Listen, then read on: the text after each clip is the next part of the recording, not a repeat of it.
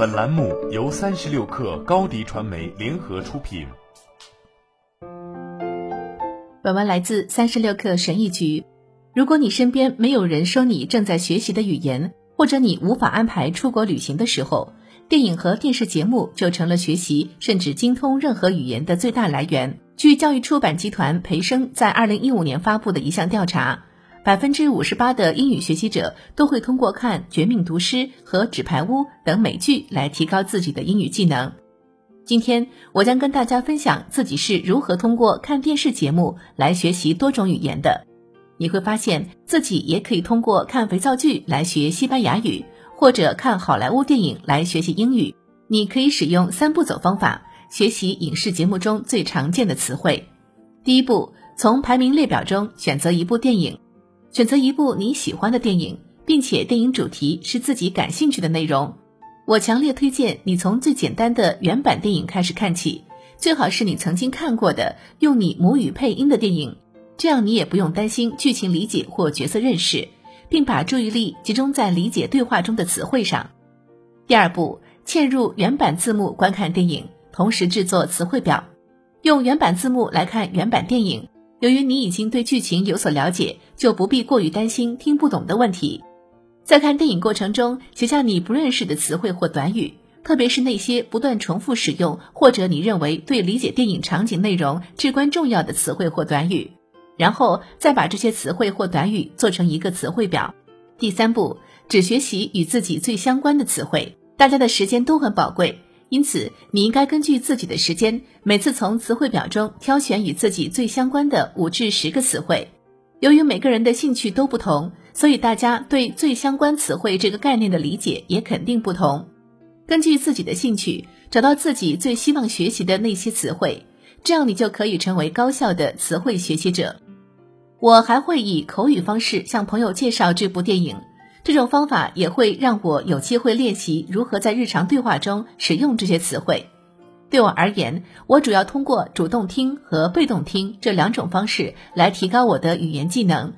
要提高外语听力水平，最常见的方法就是主动听，即全神贯注地去理解所听到的内容。因此，你的目的不应该仅仅是看电影或电视节目，而更应该是去学习。你应该把你认为母语者发音与你明显不同的那些单词列出来。你还应该逐段的观看电影或电视节目，在这一过程中认真去学习和辨识这些词汇在母语者口中到底是如何发音的，然后大声重复朗读这些词汇，尝试去模仿正确的发音方式。如果你能够正确的发音，那么电影中的角色人物在说到这些内容时，你就能轻松的理解这些内容。而有时候，你可能只是因为没有时间坐下来看影视节目。不过，你不应该把它作为停止学习语言的一个借口。当我一边工作一边学习时，我几乎没有时间去学习语言。于是我唯一的选择就是随时随地收听有声读物。有声读物能够帮助我接触并习惯中高级母语者的发音和口音。电视节目对语言技能的提升主要体现在两个方面：高级词汇和发音。如果你在学习某门语言方面已经达到了中高级水平，那你可能会觉得能够学习的东西更少了，因此你可能会认为自己在语言学习方面没有太大的进步。但实际上，据牛津在线词典，高级水平的英语学习者只需要掌握三千至五千个词汇即可。这即意味着你可以学习许多新的高级词汇来提高你的语言水平。大多数电影和电视节目中只涵盖了最常见的三千个词源。